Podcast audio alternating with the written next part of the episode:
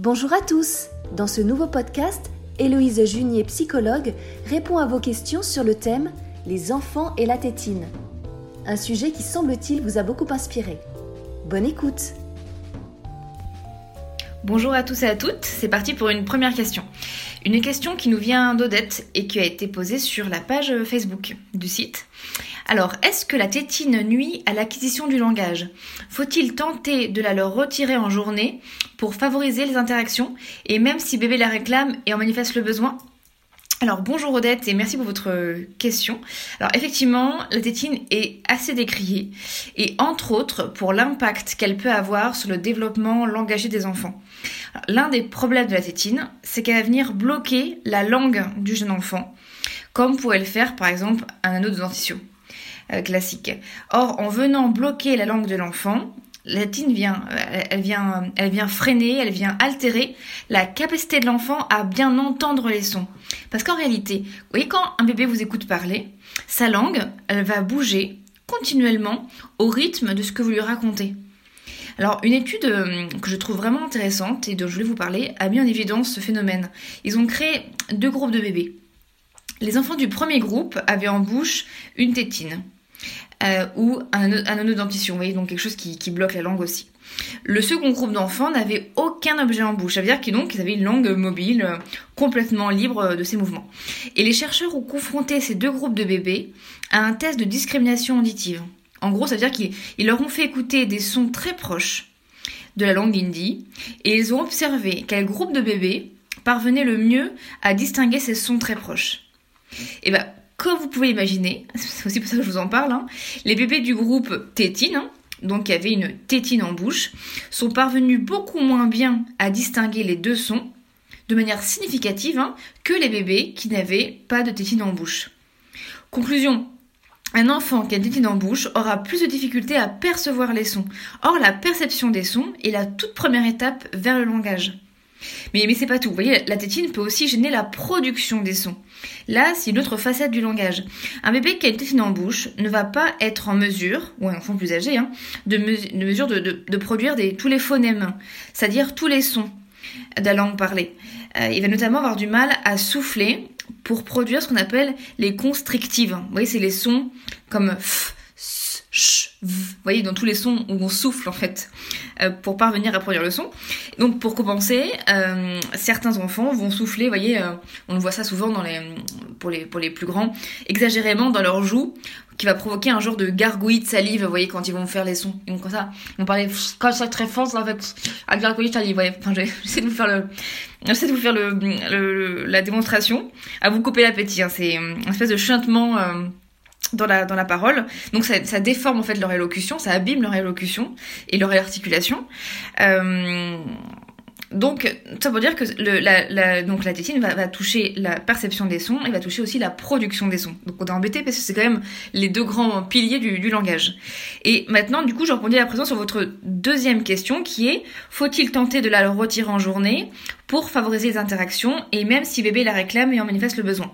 Alors la réponse est oui, oui, oui et encore oui. C'est une excellente initiative que de vouloir limiter au maximum la tétine en journée. C'est d'ailleurs ce que je recommande principalement aux, familles qui me consultent pour euh, cette raison, ou pas d'ailleurs. Euh, on sait que la tétine risque de freiner la perception et la production des sons, donc en gros le langage. En partant de ce principe-là, c'est d'ailleurs aussi ce que recommandent les chercheurs sur le sujet, hein, on va éviter que le bébé ait la tétine en bouche quand il est exposé à un bain de langage. Par exemple, euh, quand il vous parle, quand il écoute une chanson, quand il écoute une histoire, quand il essaie de s'exprimer, ce qui veut dire qu'idéalement, il ne faudrait pas que les enfants aient une tétine en bouche la journée. Sauf à la sieste, bien évidemment. Euh, il faudrait du coup qu'ils ne l'aient en bouche uniquement pendant les temps de sommeil. Euh, dans votre question, c'est intéressant parce que vous évoquez la notion de besoin. Et c'est vrai que dans la puriculture, aujourd'hui, on évoque souvent, un peu à tort et à travers, des fois, l'idée d'un besoin de succion. Euh, vous voyez, on se dit que les bébés ont un besoin de succion, au même titre qu'un besoin de manger et de boire, alors il faut leur donner une tétine, sinon ils pourront pas satisfaire ce besoin de succion. Alors sur un plan scientifique, cette idée, elle est, elle est fausse. Ou du moins, elle n'a jamais été vérifiée. Euh, les recherches sur les nouveau-nés, d'ailleurs c'est l'objet de, ma thèse, nous enseigne que le nouveau-né est équipé d'un réflexe de succion. Ce réflexe de succion va lui permettre de téter le, sein de sa maman, ce qui est quand même bien pratique hein, s'il veut survivre dans notre monde euh, ô combien hostile. Et donc ce réflexe archaïque va disparaître comme tous les autres réflexes hein, dans les premiers mois de vie de l'enfant. Donc c'est un équipement avec lequel il est né qui va lui permettre de survivre, comme les autres réflexes, comme l'agrippement, etc., etc. En revanche, le bébé n'a pas un besoin véritable de succion. La succion n'est pas un besoin, la succion est un plaisir. C'est une activité qui procure de la détente parce que en, tétant, ça libère des endorphines. C'est plus une activité d'autorégulation émotionnelle, mais qui permet de réguler une émotion qu'un besoin véritable. Dire que c'est un besoin, c'est un peu un glissement sémantique finalement. Euh, d'ailleurs, vous voyez, certains enfants euh, ne têtent ni leur tétine ni leur pouce, simplement parce qu'en fait, ils ont appris à se détendre autrement que, par la succion, tout simplement. Euh, donc conclusion, on essaie de limiter la tétine juste au temps de sommeil pour préserver au maximum le développement langagier de l'enfant et n'ayons pas peur de le priver d'un besoin parce que ce besoin-là n'existe pas à proprement parler. Voilà, c'est à vous de jouer. C'est parti pour une deuxième question, une question de Mylène. Alors, est-il vrai que la tétine peut conduire les enfants vers des addictions à l'âge adulte euh, Ce qui a été lu dans un article des Pro la petite enfance? Alors bonjour Mylène, merci pour votre question très intéressante. Alors je pense, alors le monde est petit, hein, mais être l'auteur de cet article qui relaie cette hypothèse d'un lien entre une consommation excessive de tétine pendant la petite enfance et une tendance aux addictions plus tard euh, dans la vie. Euh, mais attention, du coup, là, vous, pour vous dire, hein, ce n'est qu'une hypothèse et à mon sens, cette euh, corrélation ou ce lien n'a pas été vérifié par la recherche. néanmoins, je vais vous expliquer pourquoi certains spécialistes du développement émotionnel émettent ce lien potentiel entre un usage de la tétine précoce dans la petite enfance et une tendance aux addictions plus tard dans la vie. Euh, on a vu en fait dans la précédente question que la tétine était critiquée pour le fait qu'elle pouvait nuire au développement langagier de l'enfant. Mais en fait, c'est pas tout. On reproche aussi la tétine de taire les émotions de l'enfant, de l'empêcher de pleurer selon ses besoins. C'est, c'est en fait, c'est l'autre grand inconvénient de la tétine.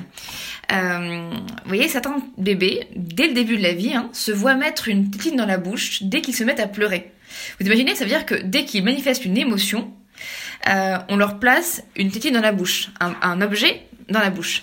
Alors rappelons qu'à la base, le petit humain, le tout petit, le mignon avec les joues roses qui sont bons, enfin pas toujours, mais bon, on espère, euh, le petit humain, à la base, il est programmé pour pleurer dans les bras d'un adulte chaleureux.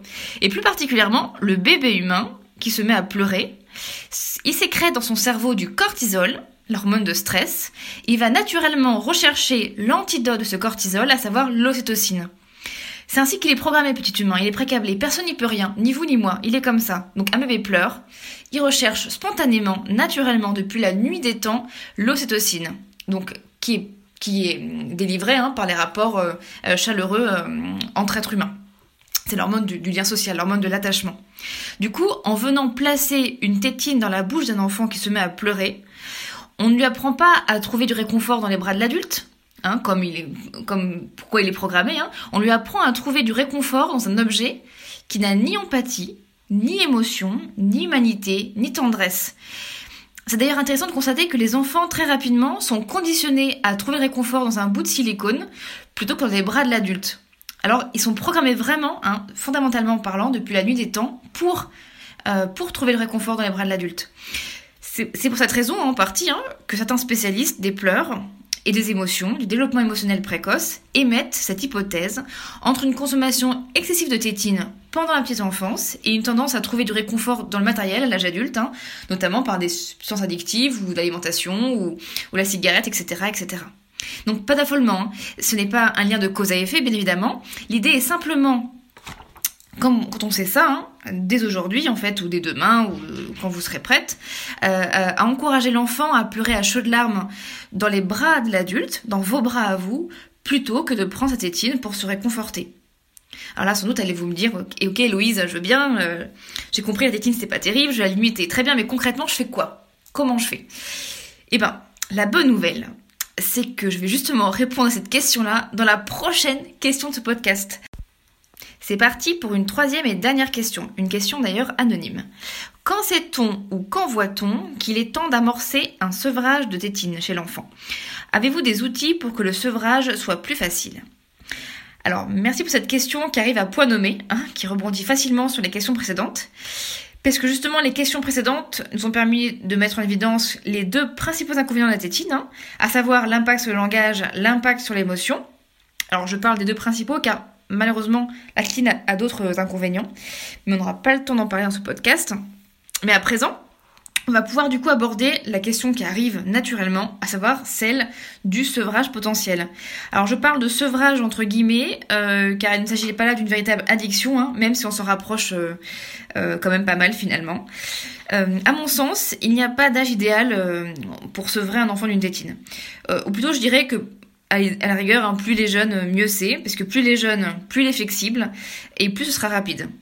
Euh, et plus il arrive à intégrer dans son répertoire des nouvelles habitudes. Euh, avant un an, c'est pas mal, voyez. Mais il n'y a aucune règle. De toute façon, vous faites ce que vous pouvez, parce que si l'enfant euh, dont vous parlez, il a 3 ans, euh, le 1 an, sera, beaucoup trop, trop tard, du coup. Alors, concrètement, pour le sevrer, j'ai pas de solution magique. Hein, j'ai pas de, d'outils comme, vous en parlez. mais vous pouvez agir de la manière suivante. Quand l'enfant se met à pleurer, il va spontanément vous réclamer sa tétine.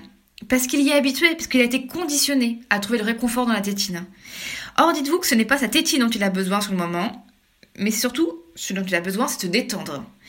Euh, proposez-lui du coup de pleurer dans vos bras autant de temps qu'il en a besoin. Les premières fois, il peut pleurer très longtemps. Non pas parce qu'il est triste, non, c'est pas ça, mais c'est juste parce qu'il va se libérer de tout son cortisol, dont il n'a pas pu se libérer précédemment, car il ne pouvait pas pleurer à satiété. Imaginez bien que les enfants qui ont une tétine en bouche, dès qu'ils pleurent un petit peu, pouf, on leur met la tétine dans la bouche. Du coup, ils ne peuvent pas évacuer tout leur stress qu'ils évacuent par les larmes humaines. Ce qui veut dire que les premières fois où ils vont pleurer vraiment à satiété sans tétine, ils peuvent pleurer longtemps.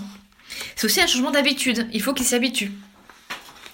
Et quand il pleure, surtout, restez tout contre lui, caressez sa peau, son visage, hein, pour favoriser la sécrétion d'ostocine. On l'a vu tout à l'heure, l'ostocine, c'est l'antidote du cortisol. Donc quand un enfant est sous cortisol pendant qu'il pleure, le mieux est de lui apporter l'ostocine pour calmer son cerveau et l'apaiser. Et plus l'enfant sera jeune, ou moins il sera accro à cette tétine, et plus cette période de transition sera rapide. Il faut vraiment essayer de tenir ce, nouveau cap-là pour, euh, pour qu'il change d'habitude. Voyez, en agissant ainsi, en fait, vous allez le, simplement le réhabituer, le reconditionner à ce pourquoi il est programmé. Hein. Ça veut dire à réclamer la chair de vos bras quand il ressent une émotion. Faut juste le, reprogrammer finalement, le, réhabituer à autre chose. D'ailleurs, c'est une pratique qui sera aussi très utile du coup pour aussi pour le bon développement de son intelligence émotionnelle. Car il faut que l'enfant comprenne que quand il a une émotion, c'est vers l'adulte ou vers l'être humain euh, le mammifère social, en fait, qu'on se tourne et non pas vers le matériel. C'est ça qui est important. En fait, il faut apprendre aux enfants à compter sur nous. En mettant une tétine dans la bouche de l'enfant, alors effectivement, on le soulage. Donc nous, ça nous fait du bien, adultes. On se dit, bah, tiens, l'enfant, il est soulagé, euh, ça nous rassure. Mais c'est, mais c'est un soulagement qui est temporaire.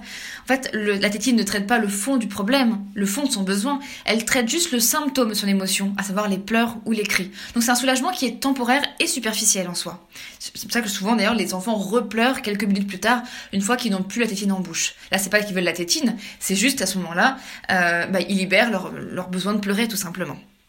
Voilà, j'espère que ces réponses ont pu vous aiguiller, vous donner quelques pistes pratiques pour arriver à mieux, euh, à mieux, euh, à mieux euh, finalement pondérer un peu, contrôler un peu raisonnablement cette, cette de la tétine dans votre intérêt à vous, puis dans celui des enfants également. Bon courage et à bientôt pour un nouveau podcast.